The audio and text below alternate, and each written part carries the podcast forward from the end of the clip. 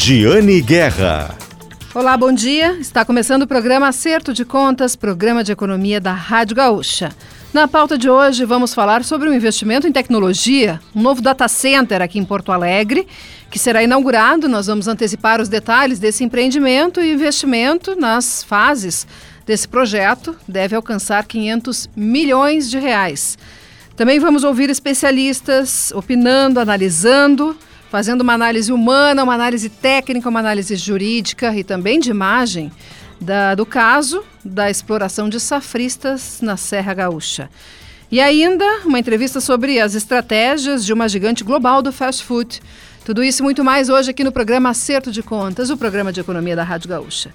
Que vocês sabem, tem na pauta, no patrocínio, sempre Shopping Total, Loucura Total, um show de ofertas espetaculares, de 9 a 12 de março no Shopping Total. Aliás, aliás, Shopping Total que está com um parquinho infantil novo um parquinho infantil novo no Shopping Total, nosso patrocinador aqui do programa Acerto de Contas. Temos também o patrocínio do Cindy Lojas Porto Alegre, Sindicato dos Lojistas de Porto Alegre. A melhor solução para o teu negócio. Cindy Lojas Porto Alegre a todo vapor, organizando a Feira Brasileira do Varejo. E para fechar, nosso patrocinador EcoSul Energia Solar. Pensou energia solar? Referência de mercado, 2 mil clientes satisfeitos. EcoSul Energia Solar. Esses são os patrocinadores aqui do programa Acerto de Contas, o programa de economia da Rádio Gaúcha. Vamos começar falando sobre, sobre investimento em tecnologia. Um data center da Eleia Digital será inaugurado aqui em Porto Alegre, um investimento que nós já tínhamos noticiado na coluna com algumas informações, mas é um investimento grande que pode chegar a 500 milhões de reais, bastante emprego, uma vocação nova de inovação tecnológica em Porto Alegre.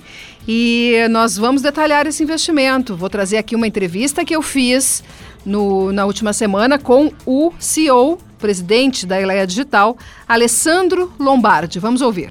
Bem, presidente. Muito bem, muito prazer falar de novo contigo, Jane. Eu já cantei, já noticiei um pouco sobre esse empreendimento da Eleia aqui em Porto Alegre, um segundo data center aqui na cidade, mas eu gostaria que o senhor detalhasse para os nossos ouvintes aqui que tipo de investimento, que data center é esse e, o, e qual é a atuação que a Eleia já tem aqui no Rio Grande do Sul.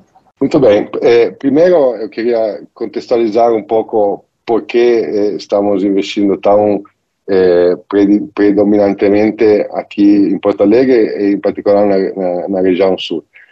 Porto Alegre, o estado do Rio Grande do Sul, para nós é, um pouco a capital, o polo, o, a locomotiva do, da região sul do país. A região do sul do país que contribui a 20% ou mais do, do PIB brasileiro é, é a população mais alfabetizada do Brasil, né? Se você vê os, os, os parâmetros do, do, formados pelo, pelo Ministério da Educação, apesar disso, tem uma completa, eu falo realmente completa, falta de infraestrutura digital na região. Ou seja, eh, a ELEA está investindo, eh, estamos contribuindo, mas se você vê, poucos anos atrás ou até hoje, eh, praticamente não existia data center de porte em toda a região. E isso é algo para um, uma região, estou falando da região sul, né, que é o tamanho da, da França, mas o Rio Grande do Sul, que com, com um PIB de, eh, equiparável a um país europeu, eh, com milhões de pessoas alfabetizadas, com um PIB per capita elevado, o fato de depender completamente de São Paulo para a sua infraestrutura digital é algo que no ano de 2023 eh, não faz não faz sentido, não faz sentido mais. Se investiu muito em porto, aeroporto, é, o sistema rodoviário é bom no sul, mas a infraestrutura digital ainda é muito, muito atrasada em relação é, ao é, comparado. É, pois é, porque eu tenho visto uh, esse movimento que até me faz lembrar também do, da descentralização de centros logísticos e centros de distribuição, né? Eu tenho visto esse, esse movimento de descentralização também de data centers, né? Uh, de antes ficavam localizados em São Paulo e agora tem anunciado operações em outros estados, inclusive aqui no Rio Grande do Sul, e isso reduz o custo para armazenamento, para transmissão de dados, para que nós possamos entender como funciona. Ah, mais que reduzir o custo, permite o armazenamento de dados no lugar. É, é, porque depois sim tem um tema complexo de latência, tem um tema complexo de telecomunicações, portanto, de como o Sul tem que se conectar à região cloud que é e vai ficar em São Paulo, em Campinas. Mas a verdade é que as empresas gaúchas, elas precisam de computação no Rio Grande do Sul.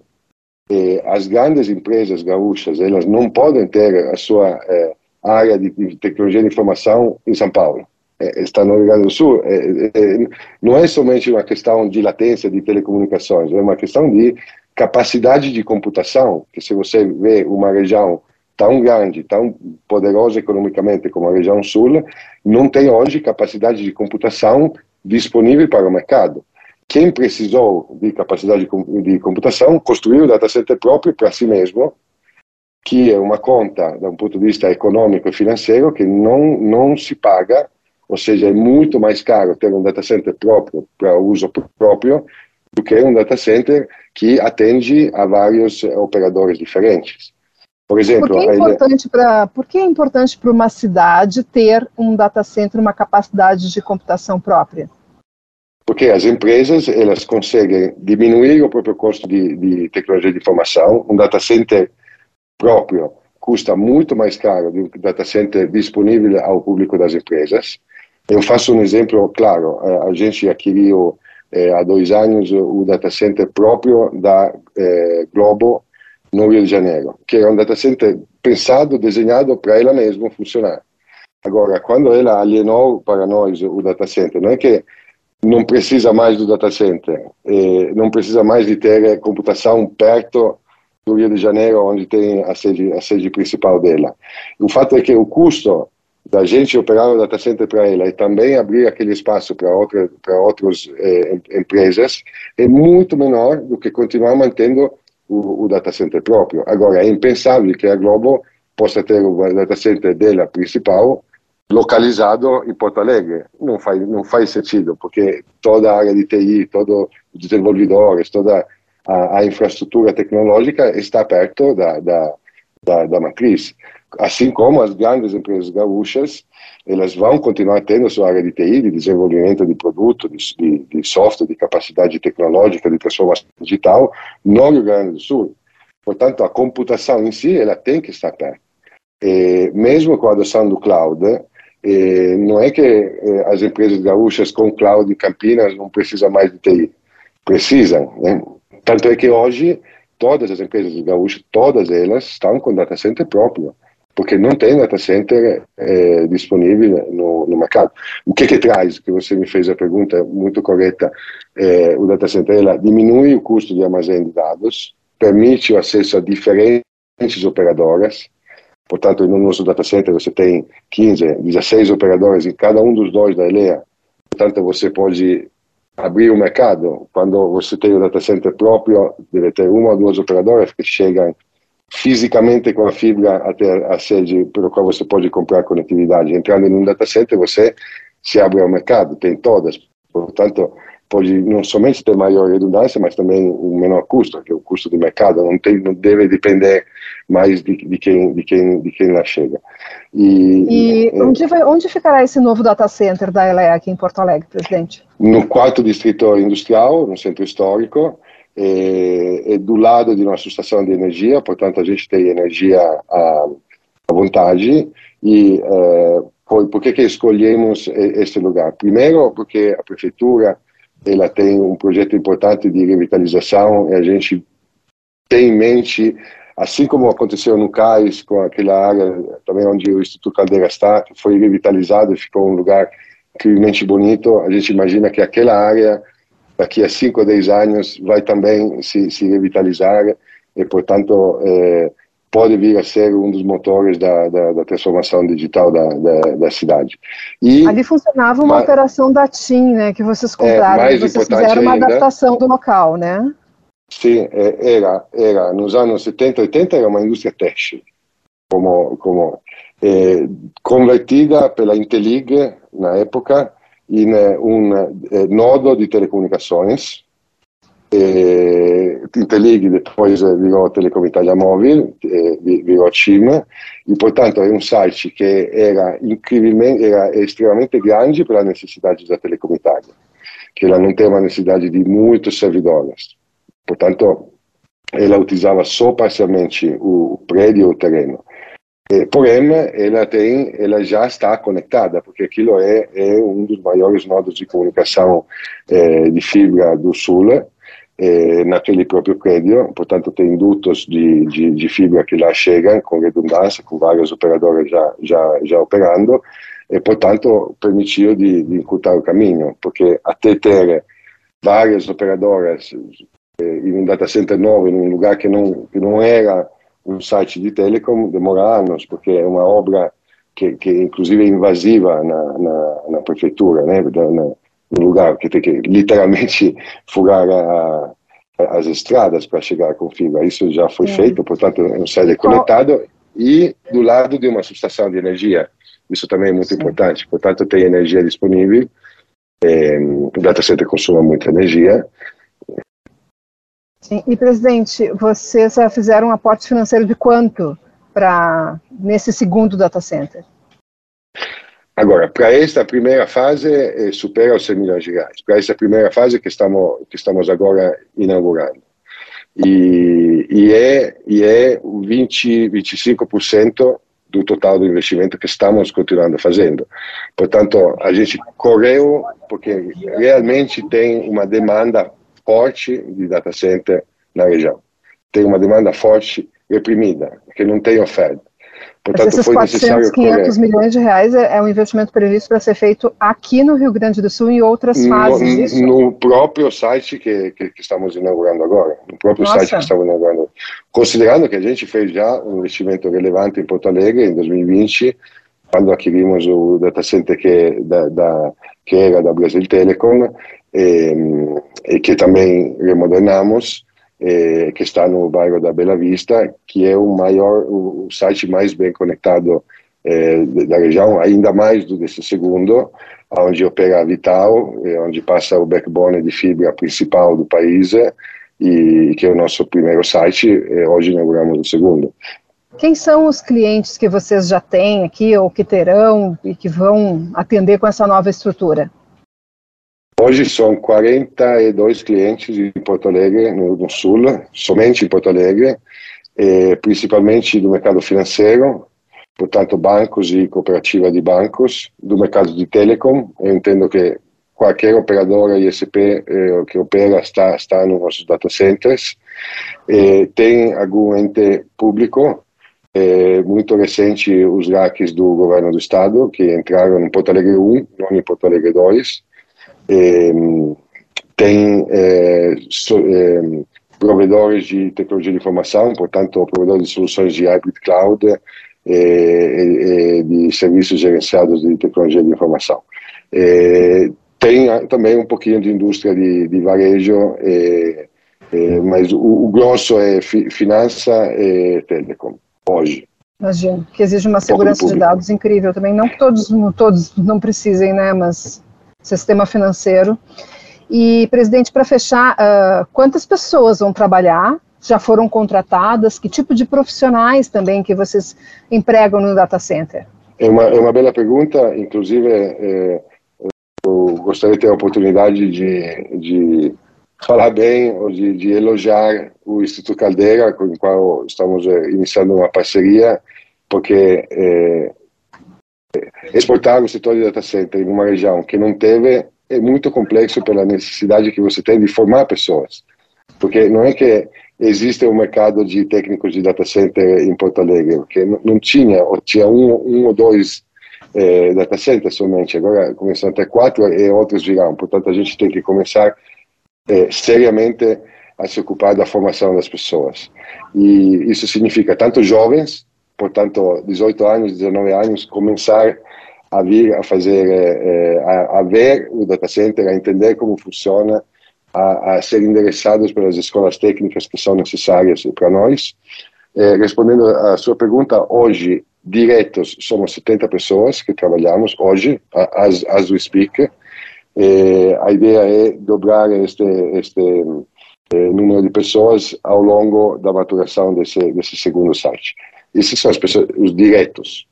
Eh, se considerar os, os indiretos, chegam em algumas centenas já hoje. Você vai ver já né, é um, estruturas de grande porte, sem considerar toda a mão de obra de tecnologia de informação, de desenvolvedores de técnicos de computação que operam no nosso data center, nome por conta do, um, do cliente.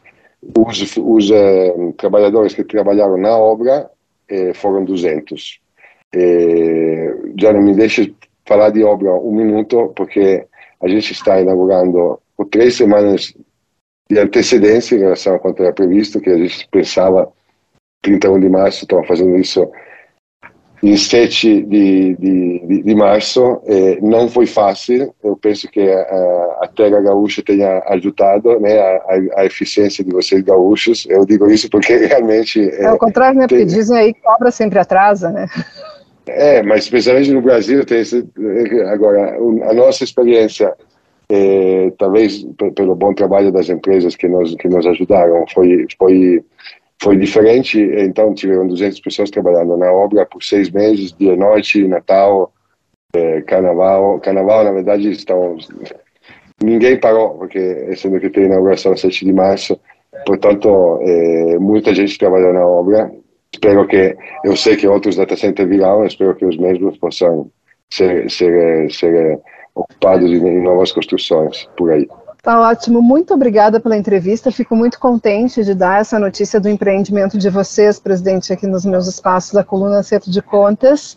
Desejo sucesso e vamos continuar noticiando aí, principalmente quando vocês estiverem contratando profissionais, porque sempre quando eu noticio empreendimentos assim, gera um interesse muito bacana, na minha opinião, né, das pessoas que querem trabalhar, trabalhar nesses locais, nesses empreendimentos como o de vocês. Sim, como eu te disse, a gente está querendo começar a fazer cursos e, e, e, em parceria com o Instituto Caldeira para o setor de data center. Portanto, é o nosso grande interesse mesmo. Precisamos de profissionais no setor.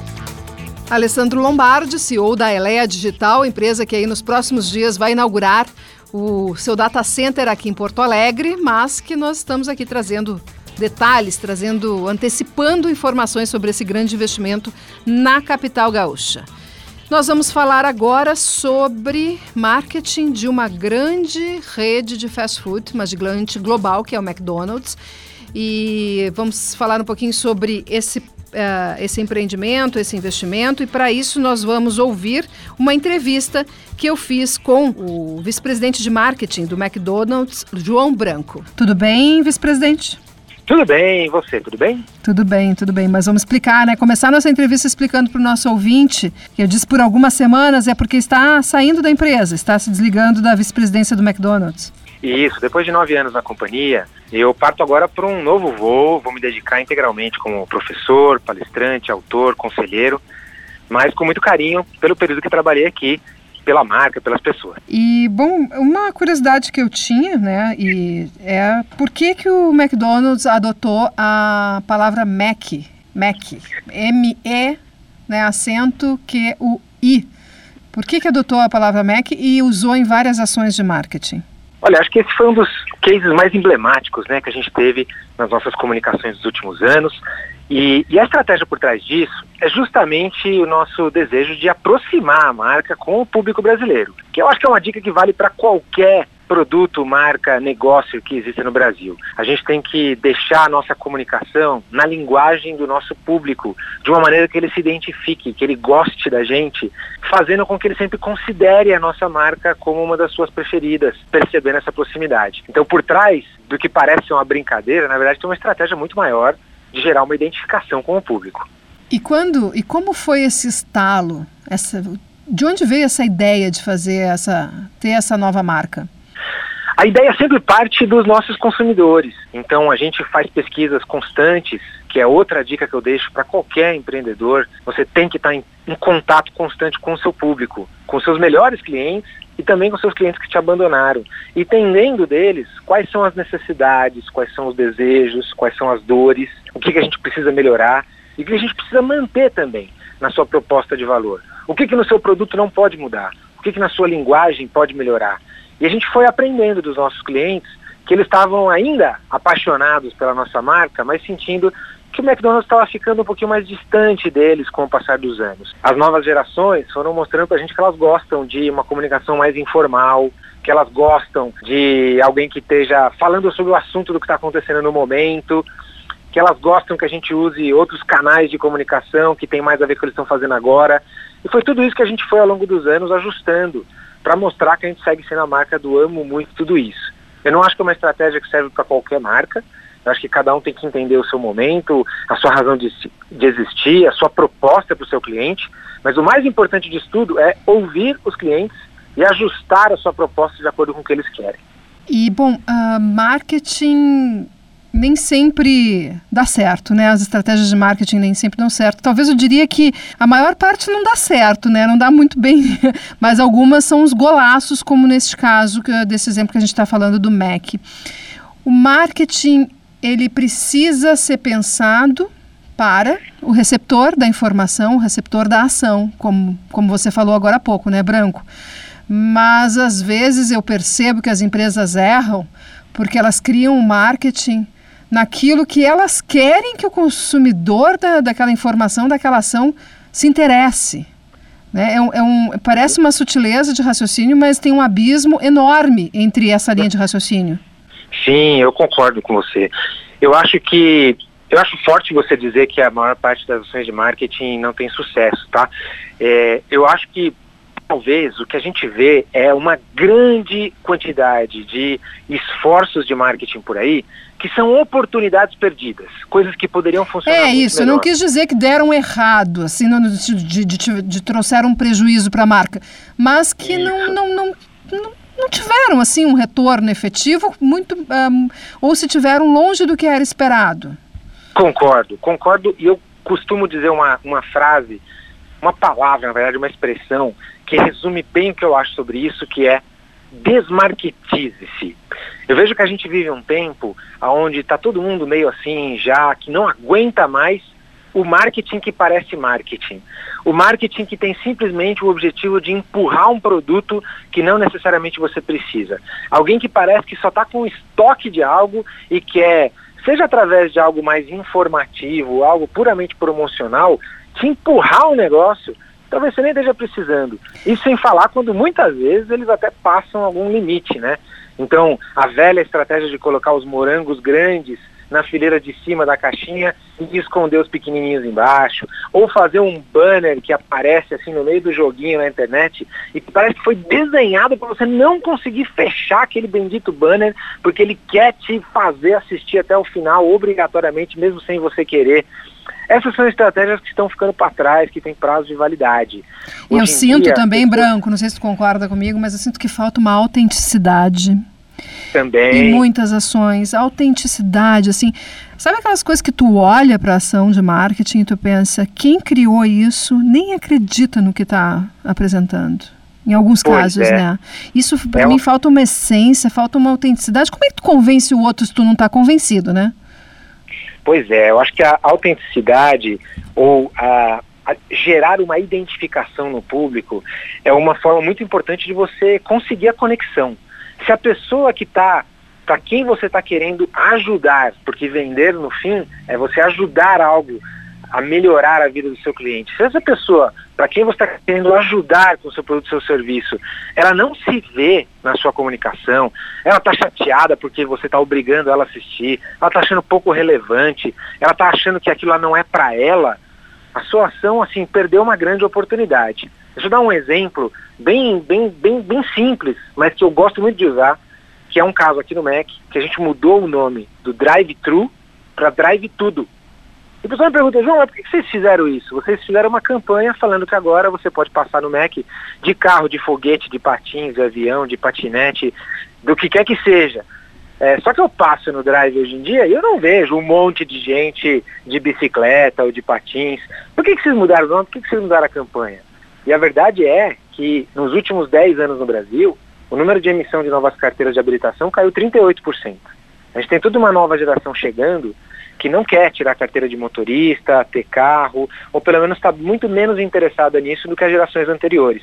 Então, cada vez que eu vou lá e coloco numa campanha é, uma pessoa de meia idade dirigindo um carro, é, uma pessoa mais jovem que tem essa cabeça, olha aqui, ele fala, ah, não é para mim. Não gera essa identificação, não gera o sentimento nelas de que eu estou sendo autêntico com aquilo que elas acham que é para ser autêntico. Então é muito importante você entender o seu público e falar a linguagem deles, mostrar pessoas em cenas de consumo, em cenas de, de, de dia a dia da vida, que o seu cliente se identifique lá, que vai criar uma conexão muito maior. E Branco, uh, McDonald's é uma gigante do setor de alimentação, gigante mundial. Como é que é, ela nacionaliza, né, regionaliza as ações de marketing, porque o consumidor tem algumas semelhanças, né, em todos os países, mas também tem suas peculiaridades muito fortes. Sim, eu acho que essa dica vale para qualquer negócio também, baseado um pouco no que a gente fez aqui nos últimos anos. Mas a regionalização, ou a segmentação, ou ao extremo a personalização do que você oferece, ela é uma tendência mas você tem que fazer isso à medida do que é possível e do que é necessário. Então, por exemplo, o McDonald's vende é, hambúrgueres, sobremesas, batatinhas. A gente tem diferenças de sabores no Brasil e de preferências de gostos de sobremesa, por exemplo. Na região norte, o pessoal gosta muito de açaí. No sul, a gente tem é, uma entrada muito grande do doce de leite, né? A chimia, como em algum lugar é chamada. Será que eu deveria criar sobremesas com esses sabores regionais? Será que eu consigo? Se eu fizer isso, o que, que vai acontecer com o restante dos meus produtos? Vale a pena? Cada um tem que balancear e entender até onde vale a pena ir versus os resultados que isso vai gerar. Então no Brasil, a gente tem um restaurante que entrega um menu diferente de todo o resto, que é o Macmill, que fica em São Paulo, na Avenida Paulista, a unidade número 1000 do McDonald's. Tem produtos que tem só lá. No resto, a gente tem o mesmo menu no Brasil inteiro. Só que o menu do Brasil é diferente do resto do mundo. Só aqui tem cheddar McMelt, só aqui tem milkshake de ovo maltine, só aqui tem os Brabos, só aqui tem o Legend, que foi lançado ontem.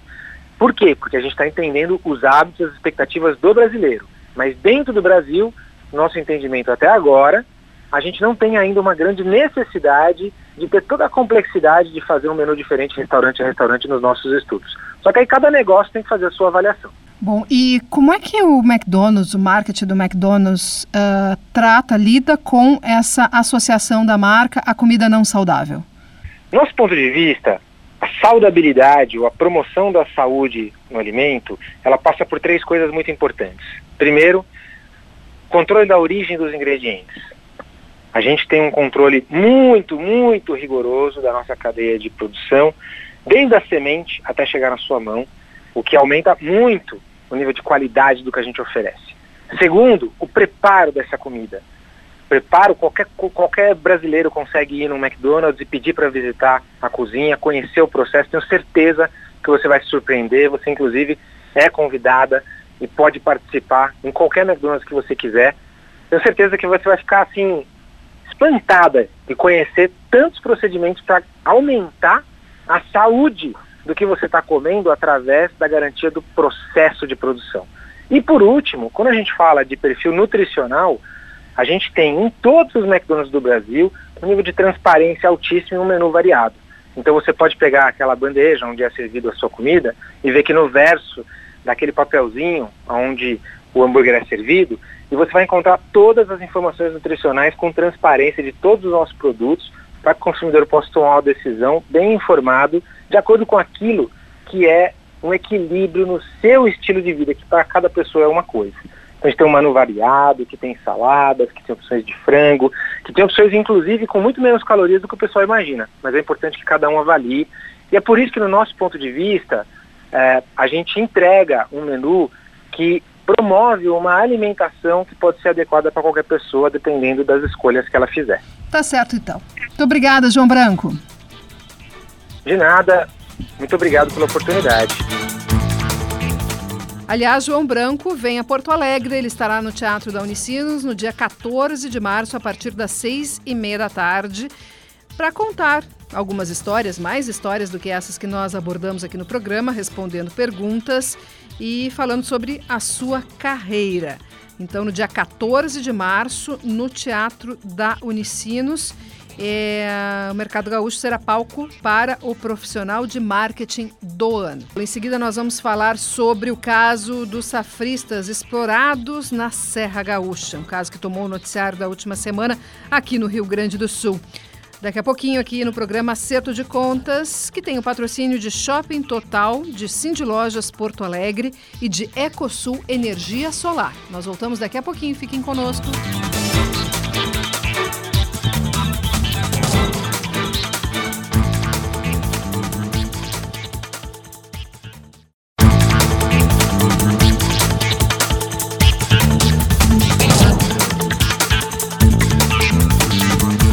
Agora, de volta então com o programa Acerto de Contas, programa de economia aqui da Rádio Gaúcha. Muito obrigada pela audiência de vocês, todos os domingos, bem cedinho, aqui na Rádio Gaúcha. O programa Acerto de Contas tem um patrocínio de Shopping Total, Cindy Lojas Porto Alegre e Ecosul Energia Solar. Nós vamos falar agora sobre o caso de Bento Gonçalves, dos safristas que foram resgatados do trabalho análogo à escravidão, da exploração dos safristas na Serra Gaúcha. Nós tivemos muitas repercussões deste caso, com as vinícolas envolvidas, com a prefeitura, com a empresa Fênix, a empresa que era prestadora de serviços, com os órgãos que organizaram essa operação de resgate dos safristas e repercussões muito negativas em alguns casos, na maioria dos casos eu diria. Nós vamos fazer uma análise sobre isso. Podcast Nossa Economia, de GZH, na última semana ouviu especialistas sobre o assunto para fazer isso. Uma análise humana, técnica, jurídica e, claro, da crise de imagem provocada pelo, por esse caso na Serra Gaúcha, que não foi isolado, que não foi o primeiro. Espero que seja o último, apesar de eu achar que não vai ser o último, mas estamos trabalhando para que seja. E toda a repercussão que isso traz para a economia, para uma atividade econômica que é muito importante para a nossa história, para a cultura do Rio Grande do Sul, para a economia do Rio Grande do Sul. Nós vamos ouvir aqui os três especialistas que fizeram essa análise para o podcast Nossa Economia. Nós ouvimos também agora aqui no programa Acerto de Contas. Agora nossa conversa aqui com o professor do Instituto Federal de Educação, Ciência e Tecnologia do Rio Grande do Sul, professor Paulo Roberto Vinte. Tudo bem, professor? Tudo bem. Um prazer estar conversando com você e é, com a sua audiência. Obrigada, o prazer é nosso, professor. Obrigada por nos atender para falar sobre esse assunto que é bastante delicado e que tem repercutindo bastante, né, como deveria ser realmente, que é a, o resgate dos safristas uh, que, que estavam em trabalho análogo à escravidão, em Bento Gonçalves. Bom, nós estamos abordando aqui no podcast Nossa Economia a repercussão disso, fazendo uma análise a partir de vários pontos de vista.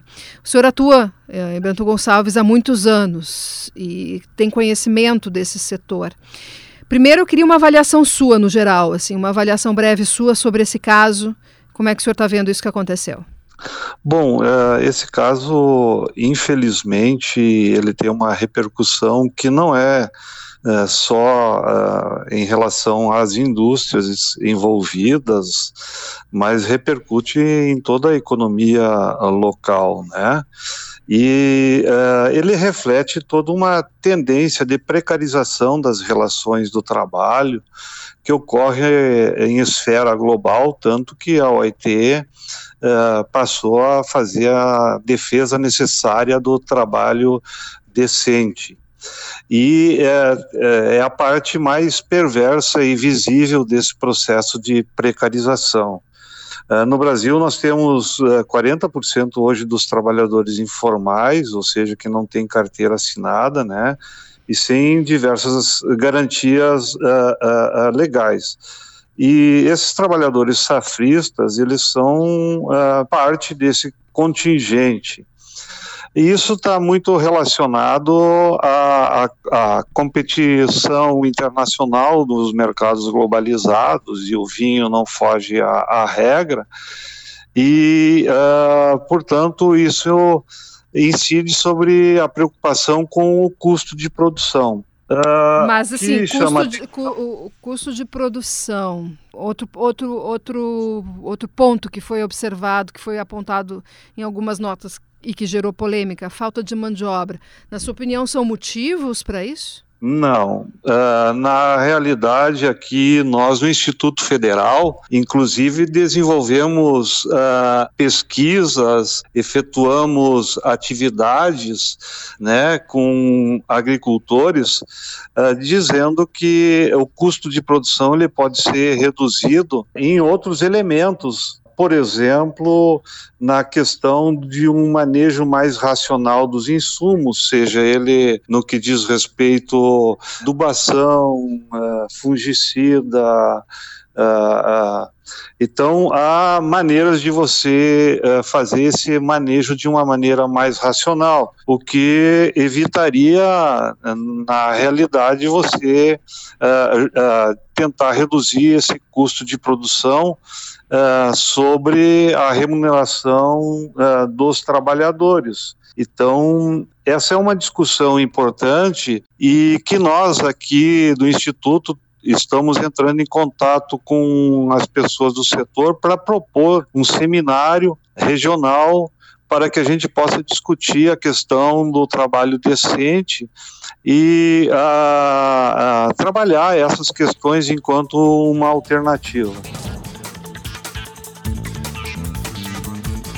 E agora, nossa entrevista é com o CEO e fundador da, de Humanizadas, Pedro Paro. Tudo bem, presidente?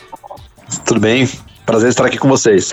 A Humanizadas é uma empresa de avaliação de ESG, né? A sigla que tem se usado muito, mas para que o nosso ouvinte entenda, ela trata de iniciativas de meio ambiente, de governança e sociais nas empresas, nas instituições, no poder público também. O nosso contato é sobre esse caso dos safristas que foram resgatados aqui da Serra Gaúcha, que eram contratados por uma prestadora de serviços de vinícolas grandes aqui na região, Salton, Garibaldi e também a cooperativa e também a Aurora, a Aurora, as três vinícolas e também prestavam serviço para uh, para empresas do setor avícola aqui do estado. E isso tem impactado bastante os gaúchos nos últimos dias. É um assunto bem difícil, né? É um assunto decepcionante, uma informação que nós tivemos decepcionante, e também envolve um setor do qual o gaúcho tem muito orgulho, né? E tem muito carinho. E isso torna ainda mais impactante, né? 200 safristas resgatados. E a primeira pergunta que eu tenho uh, para o senhor é qual é a sua avaliação desse caso que aconteceu aqui, do ponto, do, do ponto de vista da sua atuação, que é esse olhar ESG para a atuação das empresas e dos setores? Esse caso, do ponto de vista de ESG, ele é prejudicial não apenas para a reputação da marca, né, das empresas envolvidas, né, quanto também para a sua cadeia de valor e até mesmo para o setor, para a região. Então, isso, isso, isso afeta a credibilidade, a credibilidade com várias relações, tá? É, nós somos especializados na Humanizadas em avaliação de dados de múltiplos stakeholders. O que, que significa isso? É avaliar a reputação de uma marca, de uma organização, a partir das suas práticas, a partir da percepção das pessoas sobre o negócio, envolvendo investidores, clientes, colaboradores, parceiros, sociedade e meio ambiente em geral. E quando ocorrem casos como esses, né, em pleno século XXI, discutindo práticas de trabalho análogo à escravidão, isso tem um efeito, tem uma, tem uma perda de confiança nas relações, tem uma perda de reputação de imagem de marca. É, isso, o, o, custo disso para o negócio, para as relações, eu diria que somente o tempo que vai dizer, tá? O quanto que isso vai gerar de custos para as empresas é, no, no médio e longo prazo. Eu acho, que, eu acho que a gente tem que olhar para esse caso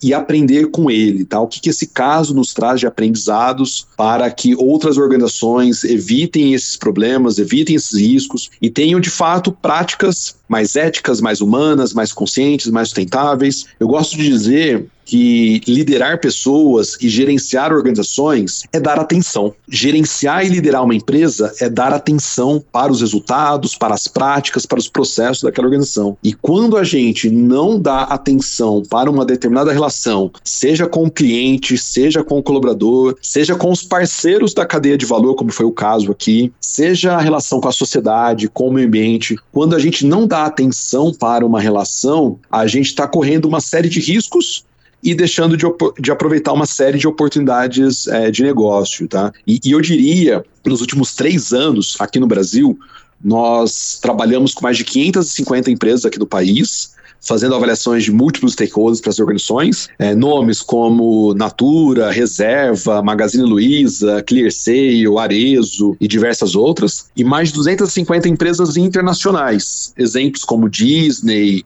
é, Whole Foods, Patagônia, BMW e diversas outras. E, e a partir desses dados, tá, é, tanto de empresas nacionais quanto de empresas internacionais, eu diria que hoje, na nova economia, no século XXI, em uma economia onde questões ESG, questões ambientais, sociais, de governança, prevalecem em todas as relações, se tem uma empresa que ela não está ouvindo ou não está dando atenção para a relação com seus clientes, é uma empresa que tem um negócio que pode entrar em declínio. Sim. Se tem uma empresa que não está ouvindo o colaborador, não está gerenciando bem a relação com o colaborador, é um negócio que pode entrar em declínio. Sim. Se uma empresa não está dando atenção para os parceiros, é uma empresa que ela pode entrar em declínio.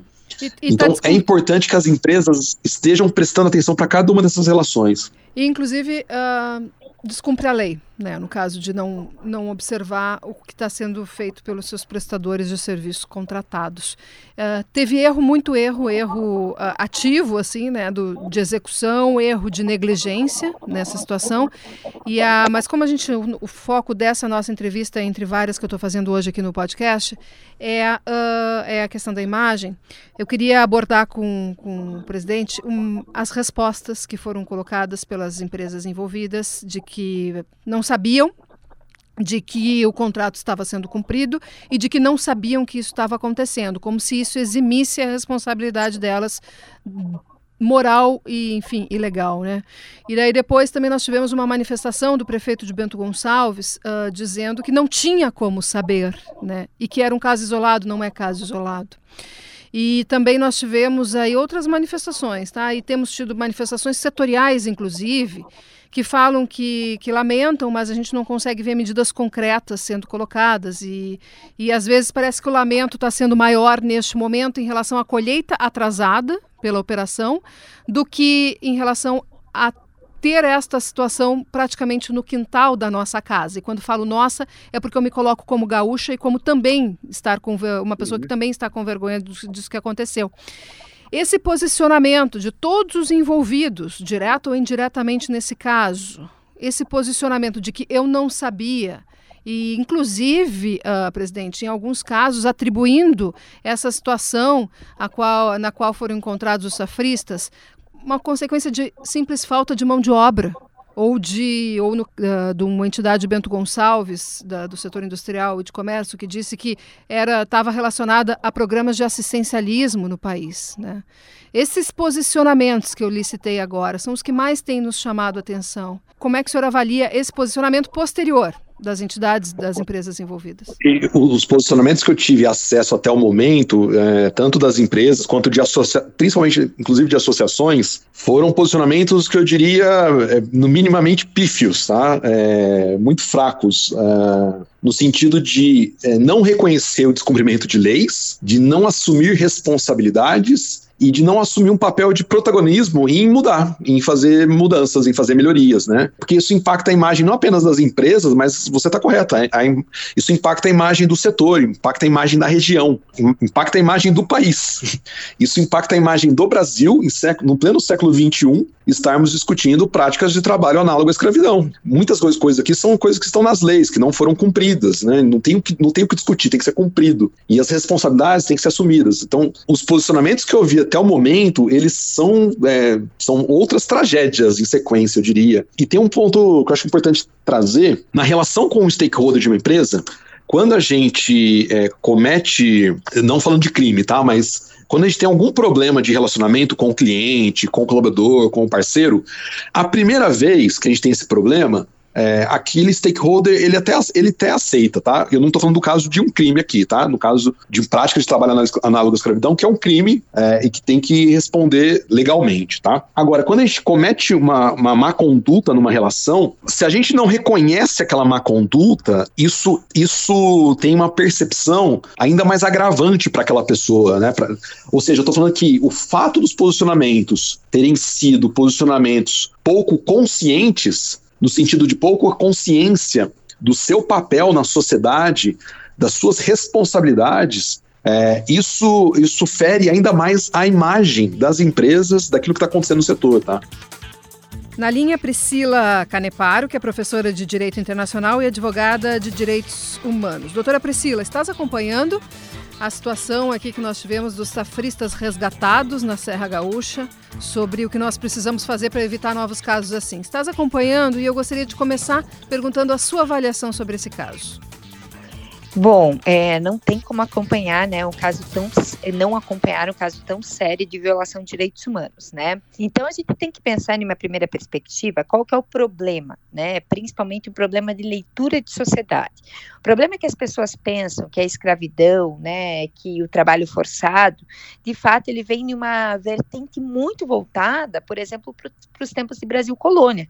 Mas em realidade, o trabalho forçado, o trabalho escravo ou análogo a escravo, ele não é mais aquilo que a gente imaginava, efetivamente, felizmente, né, que a gente passou daquela fase, é, quando então, né, chegaram os primeiros é, escravos negros vindos da África para o Brasil. Hoje o que a gente tem como trabalho forçado, trabalho análogo à escravidão, é aquele que viola a dignidade da pessoa humana. É aquele que não garante, né, efetivamente, instrumentos básicos que é para a pessoa poder exercer os seus direitos, né, com garantia que não terá é, perpetrado uma violência contra, contra os seus direitos humanos.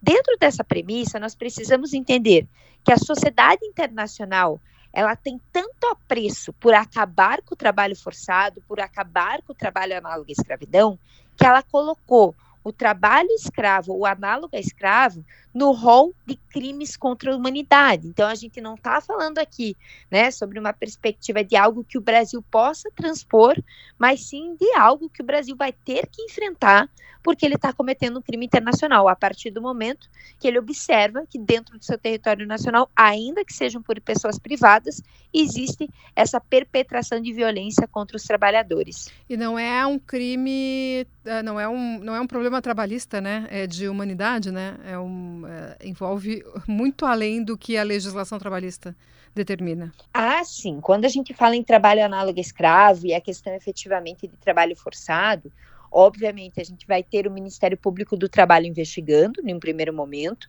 né? Mas a, a, condenação dessas pessoas, ela não deve ser dada apenas na Justiça do Trabalho. Ela deve ser dada também em uma perspectiva de justiça criminal. A gente não está falando apenas de crimes, né? Em um ensejo de tipificação dentro de um código penal. Não, a gente está falando de crimes que ultrajam a consciência da humanidade. Aqueles crimes mais graves de todos que são considerados crimes internacionais, que é o genocídio, o crime contra a humanidade, o crime de guerra e o crime de agressão. As pessoas tendem a pensar que o crime contra a humanidade ele está muito distante de nós, né? Não existe, por assim dizer, um contexto de guerra dentro do Brasil, não existe um conflito civil armado, então não existe genocídio nem crime, é crime contra a humanidade. Porém, a realidade é que observar o trabalho análogo escravo em pleno ano de 2023, nas condições que foi apresentado, é inegável que sim, em território brasileiro, ainda que nós estejamos em tempos de paz, nós temos crimes contra a humanidade. E se porventura o Brasil não observar a imputação de responsabilidade para essas pessoas, né, o que, que acontece? O Brasil vai ser condenado em foros internacionais, porque para além né, dessa perspectiva de ser um crime, é, um crime internacional, o Brasil também faz parte de diversos instrumentos para combate desse tipo né, tão absurdo de perpetração de violência contra os direitos humanos. Por que, que a gente usa a expressão trabalho análogo a, ao escravo e não escravi, escravidão, né? Isso é, incomoda os nossos ouvintes. Me incomoda um pouco também, tá? E até sei uma explicação breve sobre isso, mas eu gostaria de ouvir da senhora. Vamos lá, porque em realidade, quando a gente fala em trabalho escravo, a gente não quer confundir, né, com aquilo justamente que se deu no período é, colonial, né? Existe um problema que a gente chama de semiótica da linguagem. O que, que é isso? O que eu falo que as pessoas entendem, né? Então, quando eu falo escravidão, as pessoas têm aquele, aquela ideia né, do que ficou é, tristemente nos anais da história, né, que são as pessoas que não podem sair de casa, né, quase que um cárcere privado. São as pessoas que, que se não, não fizerem, de fato, a questão efetivamente do serviço para qual é, elas foram mandadas, elas vão ter é, consequências físicas, né? Elas vão ter todas aquelas, aquelas formas de torturas que a gente já sabe, né? Que, que ocorreu te, nos tempos do Brasil colônia. Então, quando a gente fala em trabalho escravo, a gente tem essa perspectiva. Quando a gente fala em trabalho análogo a escravo, a gente precisa adequar para um contexto contemporâneo, né? Hoje, a gente não vai observar um trabalho que viola a dignidade da pessoa humana, majoritariamente, numa perspectiva de Brasil colônia, numa perspectiva de tempos em que a escravidão era legitimada, por mais absurdo que seja. E hoje a gente não tem essa legitimação de fato, né? Felizmente, né? E com, muita, com muito custo da história, dentro dessa premissa de escravidão, né? Só que ainda nós temos trabalho análogo a escravo. Primeiro, né? Eu estou dando uma explicação histórica, uma explicação sociológica, porque fica muito mais fácil das pessoas entenderem que não é aquilo que elas pensam hoje escravidão, mas sim aquilo que se adequa a uma perpetração de violência contra a dignidade da pessoa humana, ainda que não seja naquele formato que a pessoa não entenda, para a gente não ter né, uma repetição de discurso, como, por exemplo, que, que veio de, de um então político falando poxa, mas essas pessoas, elas tinham casa, elas tinham comida, né? Por que, que elas estão reclamando? Isso não deixa de ser um trabalho, né? Uma escravidão contemporânea. Mas se nós falarmos em escravidão, nós remetemos a cabeça das pessoas para aquilo que elas estudaram na história. Nós vamos falar do agronegócio pujante do Rio Grande do Sul, do que o Rio Grande do Sul precisa, o que, que o agronegócio está precisando, enfrentando terceira estiagem em quatro anos. Esse assunto vai ser muito abordado durante a semana aqui na Rádio Gaúcha, em GZH, porque é a semana da Expo Direto, Expo Direto em Não Me Toque, no Norte Gaúcho. E eu estarei lá, estarei lá, vou ainda neste domingo pegar a estrada com Leandro Stout, com Vitor Neto e outros colegas, Gisele Leblin, nossa colunista de agronegócio, e outros colegas aqui da RBS. Nós vamos para Não Me Toque para fazer a cobertura da Expo Direto 2023 e estarei já então amanhã falando direto lá da, dos parques da Expo Direto. Vou apresentar o Gaúcha Atualidade direto de lá, já entrando no ar desde cedinho no programa Gaúcha hoje. Acompanhe a cobertura. Também terei materiais publicados em GZH em zero hora. E não deixa de acompanhar a Gisele Leblin, nossa colunista de agronegócio, falando muito sobre o que importa para o setor que é o motor da economia aqui do estado. Então, o programa Acerto de Contas de hoje fica por aqui. Nós temos na produção o Daniel Jussani, na edição de áudio Douglas Weber, nós temos na equipe técnica Eduardo Polidori e Rafael Manito. Ah, o patrocínio do programa é de Shopping Total, Loucura Total, um show de ofertas espetaculares de 9 a 12 de março no Shopping Total. Shopping Total que está com um parque infantil novo, um parque infantil novo também para você ir lá fazer as compras, passear, levar as crianças também para se divertirem no parquinho infantil novo. E temos também o patrocínio de Cindy Lojas Porto Alegre, Sindicato dos Lojistas de Porto Alegre, a melhor solução para o teu negócio. Cindy Lojas Porto Alegre organizando a Feira Brasileira do Varejo. E a Energia Solar, pensou energia solar, referência de mercado, 2 mil clientes satisfeitos, Ecosul Energia Solar. O programa de hoje fica por aqui. Tenha um ótimo domingo, uma ótima semana. Até domingo que vem. Comportem-se.